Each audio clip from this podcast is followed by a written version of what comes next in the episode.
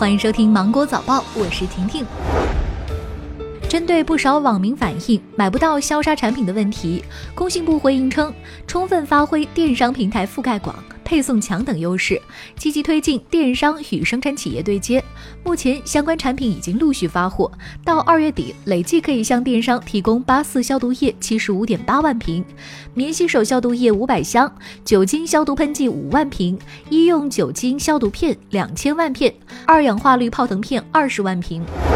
人社部副部长尤军表示，要注重高校毕业生的就业工作，统筹做好毕业招聘考录等相关工作，启动线上招聘活动，开设就业指导的云课堂，引导用人单位推迟面试、体检、签约录取时间，帮助毕业生顺利毕业，尽早就业。财政部部长助理欧文汉表示。我们会同人社部等部门出台政策，通过失业保险、职业培训补贴等多种渠道，支持企业稳定现有的就业岗位，不裁员、少裁员。中国电影发行放映协会日前发布关于电影院复工准备工作的建议，其中对放映设备、放映间温度、湿度等提出具体要求。此外，文中还建议影院复业前需要对空调新风系统进行整体清洁消毒。影院引导观众自备或购买 3D 眼镜观影，影院必须配置专业 3D 眼镜清洁消毒设备。武功山游客爆满，发紧急通知。上周天，在江西萍乡，大量游客聚集武功山景区，景区紧急的发布了公告。根据景区防疫防控要求，为确保游客的舒适度和健康安全，从即日起停售当日景区门票、索道票。二月二十四号起，景区限流人数从五千人下调至三千人，关闭线下售票窗口。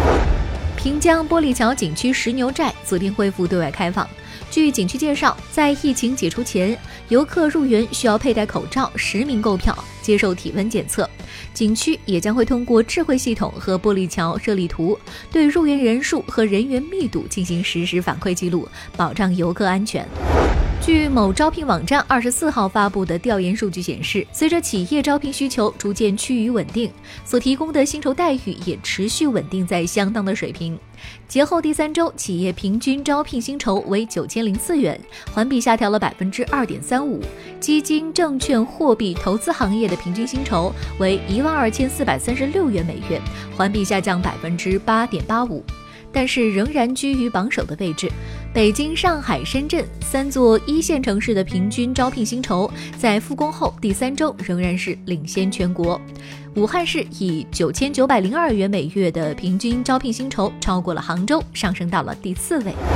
高德地图发布的驾车活力复工指数分析报告显示，沈阳驾车活力复工指数为百分之三十点三，排名第一；北京为百分之二十五点四，排名第六。排名前十的城市依次是沈阳、青岛、上海、长沙、广州、北京、东莞、南京、成都和宁波。